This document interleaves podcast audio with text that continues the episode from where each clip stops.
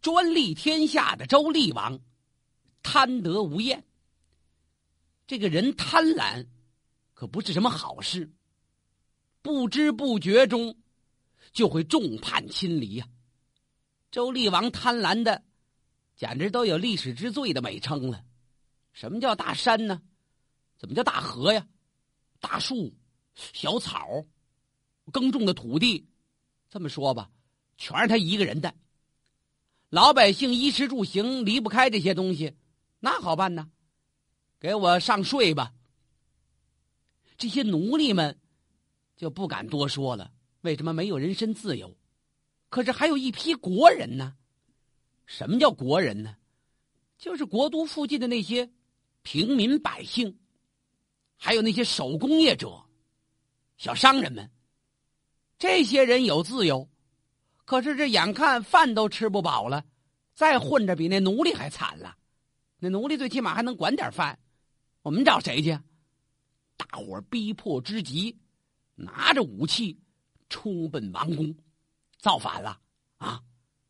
公元前八百四十一年，国人暴动，周厉王可傻了。周厉王马上就把那赵公给找来了，我怎么办呢？跑吧！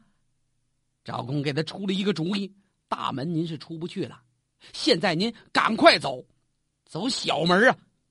然后你得奔着东北，顺着渭水加紧速度的跑，过黄河，走汾水。您走的越远越好哦。这赵公已经替周厉王把后路都想好了，他早料到迟早有这么一天呢。最后，这周厉王跑哪儿去了？跑到了治这个地方，治是哪儿啊？就是现在山西霍县东北呀，不容易。您想想，他打陕西长安一带，所谓镐京，一口气儿跑到山西霍县，这可是亡命天涯，告别了繁华。周厉王流亡了。那么这帮愤怒的国人呢，并没有因此。而平息怒火，冲进王宫一看，没找着周厉王，把这王宫给他砸了吧！好家伙，愤怒的群众，这咔嚓，什么叫珠宝啊？怎么叫楼阁呀？能砸的砸，能烧的烧，好可怜呐！一个王宫化为灰烬。周厉王走了，他的孩子们呢？其中那位太子叫季敬，这敬啊。没地儿去了，一个劲儿拉着赵公的衣角，您得管着我呀。赵公一看，那我管着你，你就跟我走，回家吧。现在王宫这片混乱，赵公也没办法了，他也不能说挺身而出，你们别烧，那连赵公也完了。厉王一走，他带着寂静从后门回自己家了。人多眼杂，有人就看见了，哎，那像太子哎。在哪儿呢？这刚才我看一晃，打后门转出去，左转右绕，头了领的那个大概是赵公。不像，那咱咱奔赵公那儿吧。这帮国人想明白了，斩草就得除根呢。到了赵公府，呼啦一下就给围上了，在外边是叫吵不停啊，叫赵公出来。赵公毕竟是不做亏心事，他不怕鬼叫门呢。他知道冤有头，债有主，这帮愤怒的国人要杀的是周厉王全家，是国君，跟当臣下没有直接关系，很坦然。老夫一心为国，怎奈国君不听我良言相劝？诸位，将老夫唤至门前，你们想怎样啊？想怎样？大伙儿，你看看我，我瞅瞅他。我们倒不想难为您，老大夫，我们想问问，太子在哪儿啊？什么？太子？太子可能已经死在王宫之中了吧？啊，都是被你们给打的呀！老夫怎么知晓？你得了吧？哎，看见没有？他脸可有点红啊！赵公还真就脸红了，是吗？这老头不会撒谎，哎，这一撒谎。心里边不得自在。我们可看见了，有人盯着你把太子敬领到你家来了，你还想抵赖吗？哪有的事儿？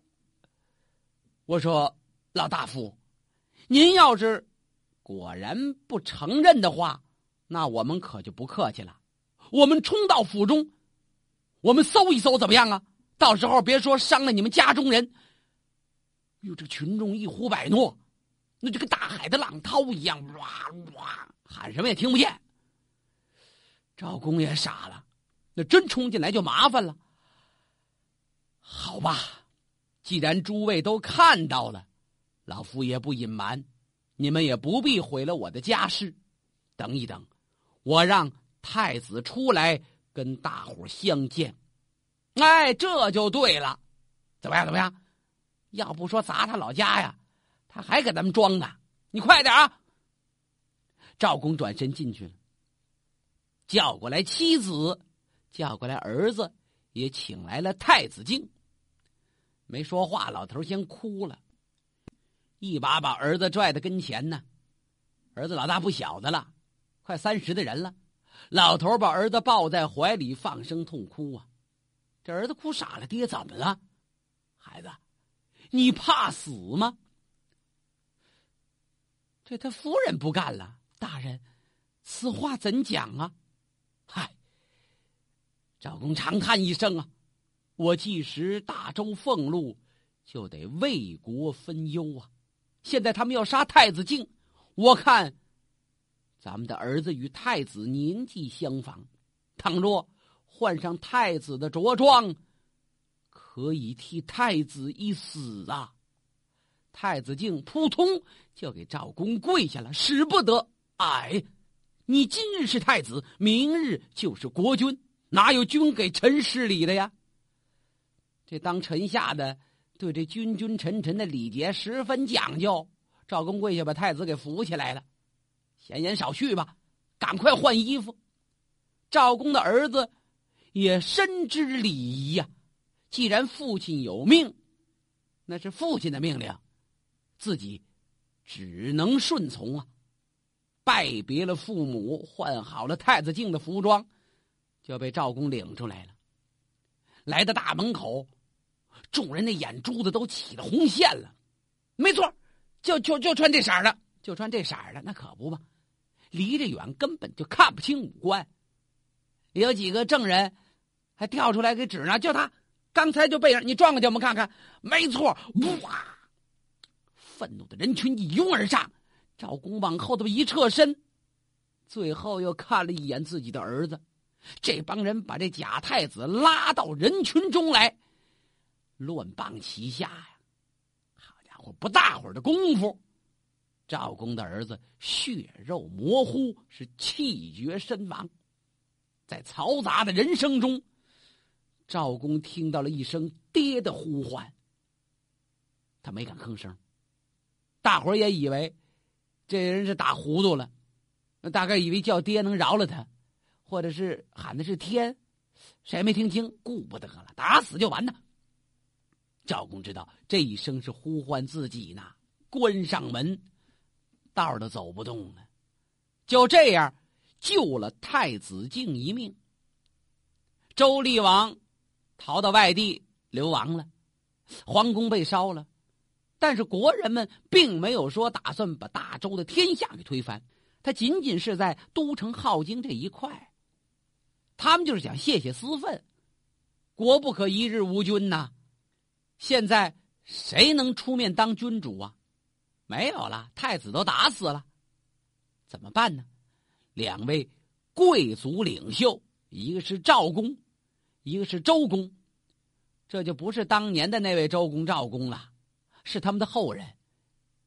二位是皇亲贵戚呀，两个人联合执政，所谓周昭共和。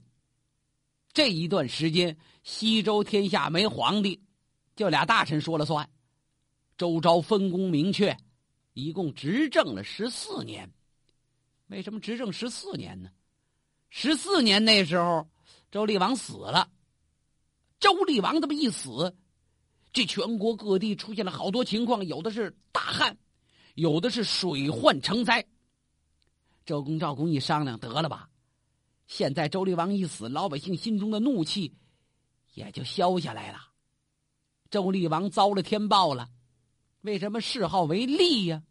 这个厉不是好词儿，这跟那文王武王那谥法那差别大着呢。文治武功，你这讲出去多好听啊！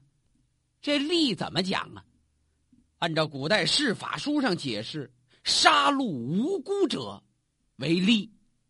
这周厉王可不这样吗？这脾气上来逮谁杀谁。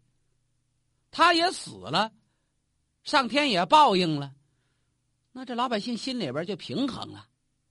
那下一个皇帝是谁呀？那不能老是你们二位呀。周昭。就把这太子敬给请出来。当年被打死的那是赵公的儿子，这才是真正的太子呢。就这样，即敬继位，这就是周宣王。周宣王当然要善对周昭二公啊，没有人家大周香火，那就断了。所以，周宣王年轻的时候可以说是奋发图强。历史上称为宣王中兴嘛，那大周天下得到了缓和，老百姓生产劳作也有了激情了。可这君王跟普通人也一样，都容易骄傲自满，又没有很高的修养，没有君子人的情怀，就容易飘飘然。周宣王也这样，年轻时候取得一点成绩，赶到了老年。他就有点忘乎所以了，刚愎自用，独断专行啊！再有不同的意见，听不惯了。当年的周公昭公早已经年老辞世，那他呢，说了算，说习惯了。清兵打仗，征伐少数民族，这是他的特点。哎，国富民强以后就要炫耀武功嘛。有一次打江戎，哎呦！大败而归呀！这江戎在西边，戎族是游牧民族，呃，经常来抢点东西什么的。周宣王抓一差半错跟人打起来，结果身陷囹圄，全部军马不说百分之百撂那儿了吧，反正没剩几百匹战马，没有几十辆战车，把这位周天子保回来了。大部分人全死了，跑到太原这个地方。周宣王可急了，他下定决心要整顿军队，再次反击。怎么整顿呢？就这么点人，这么点车了，能干什么大事啊？在太原料民吧。料是意料之料。什么叫料民呢？就是清查户口，看看太原这地儿有多少人，男女分配是多少，年纪上下有多大的差距。然后能当兵的，就征为兵役呀；能交税的，你就给我交钱。这太原当地的老百姓受不了了，啊！您这倒好，打了败仗到我们这儿挖地三尺啊！老百姓是怨声载道。闻讯从都城赶来的几个大臣，也是连忙拦阻，国君不能这样做呀！您忘了，先昭王屡次南征。终将不返呐！先穆王今年游猎，劳民伤财，这连年的征战未有所获，何必再伤及无辜啊？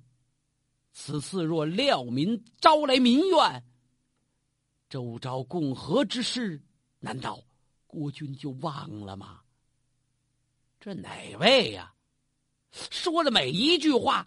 都扎着周宣王的肺管子，周宣王定睛这么一看，你，哎呀，是你呀，谁呀？上大夫杜伯。这杜伯年岁可不小了，仗着自己有点资历，老陈了，说话比较直啊，有点教训的口吻。周昭王南游不返，不坐那粘起来的船沉里边的吗？淹死的。周穆王是一个旅游狂人，那霍霍多少钱呢？周厉王就别提了，就是你爹呀，专利天下，人家没好意思那么说，仅仅提醒了一句：“你忘了周昭共和了吗？”周昭共和就是因为国人暴动啊！周宣王感觉这句句扎心，每个词儿都那么刺耳。杜大夫，你有何德能，敢指责君王啊？扑通，杜伯给跪下了。国君，我绝无指责之意。做臣子的理当进谏忠言，如若国君执意料民的话，老夫愿意以死相见。赌博的脾气也上来了。啊，这话你听不出来忠言逆耳吗？你要是非这么做，把我先杀了吧。好，寡人成全你。来呀，把这个千里迢迢赶来的杜老儿，杜老儿啊，急得都骂街了，给我推出斩了。慢来，旁边又过来一老头，扑通给跪下了。国君息怒，呃，我听杜大夫句句有理，何必斩杀大臣呢？暂息雷霆之怒，从长计议吧。嘿，周宣王一看，今儿这别扭事儿都让我赶上了，打了个败仗，想捞点钱吧。你瞧这帮老头这么讨厌，这哪老头啊？一看好，夏大夫左如，合着这上下大夫都跟我对着干呢，气得周宣王恨不得马上宣布解散内阁，重新组阁，组阁啊！这两位行政要员都不听我的话，那哪行啊？左大夫，你怎么敢违逆君命啊？左如往前跪爬半步。国君，国君是天，臣下怎敢违背天意？但是国君若是有错了，做臣子的怎能不直言进谏呢？我并非违逆君命，您是我的君，杜大夫是我的友。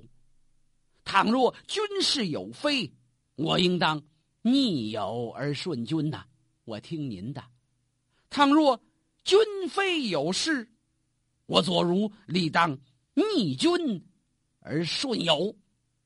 谁对谁错，我分得明白；谁对，我听谁的。话说的很客气。呃，军事有非了，什么顺君逆友了，反正最后结尾就是，您还是不对呀，我们哥俩是正确的。阿杜，周宣王急了，你以为我不敢杀他吗？国君倘若真要杀了杜大夫，老朽愿意陪他共死，你连我一块宰了吧？好好，好好好好，气得周宣王都快结巴了。我就连你一块杀，呼啦，大伙都跪下了。怎么的？人家杀的人太多了。呃，国君息怒，手下留情。周宣王受不了了，面子下不来。好吧，暂饶左如不死。这杜伯着实可恨，给我推出斩了。这杜大夫长叹一声啊，唉，大周国运岂能久长啊？嘿，周宣王一听，还敢给我甩闲枪？快点给我杀了！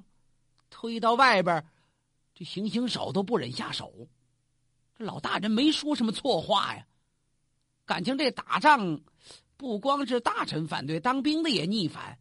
这生离死别的事儿，谁喜欢总经历呀？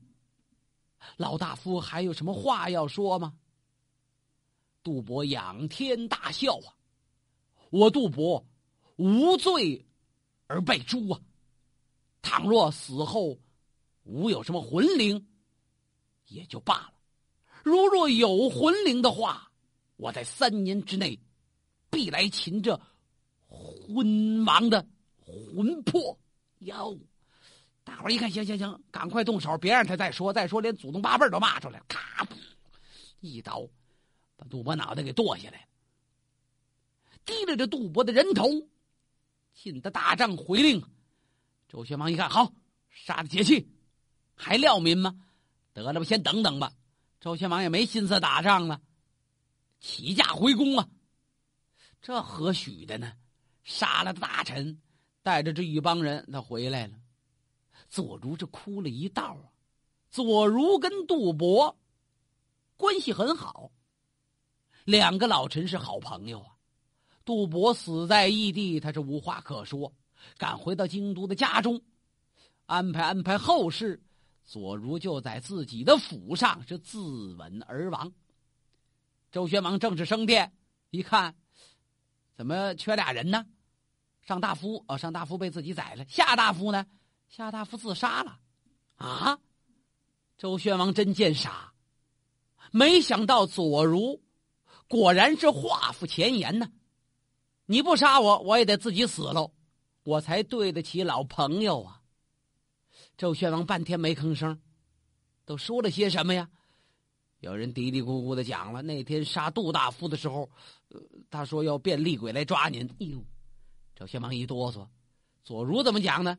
左如没说什么，家里人说他只是安排完了后事，哭了一阵子就走了。啊，这还好点周宣王打这儿起，就算神经衰弱了。怎么神经衰弱呀？这晚上睡觉老做噩梦。姜皇后一劲儿劝他：“国君不必忧虑，呃，以后再有这样的事情出现，您稍安勿躁，也就不会铸成大错了。”是啊，周宣王后悔了，打算重重的抚恤一下这杜伯的家属，结果一找，人家全家都搬走了，搬哪去了？搬到晋地去了。唉，那是跟我结了仇喽。就这么提心吊胆的过了三年，怎么提心吊胆呢？周宣王真怕杜伯变成鬼来抓自己。赶到三年即将过去的时候，周宣王一算，没几天了，嘿嘿，什么事儿没有。看来这杜伯诚心是说这话吓唬我呀。呃，妻子也看出来了，姜皇后提醒：“您呐，不用在宫中老这么闭门不出了。阳春季节，干嘛不出去打打猎呀？”周宣王喜好游猎吗？太喜欢了。文武大臣陪着到东郊行为采猎。周宣王还特意颁布命令了呢，不能伤及百姓的庄田，呃，对百姓要客气，呃，走那大道，进山走小路。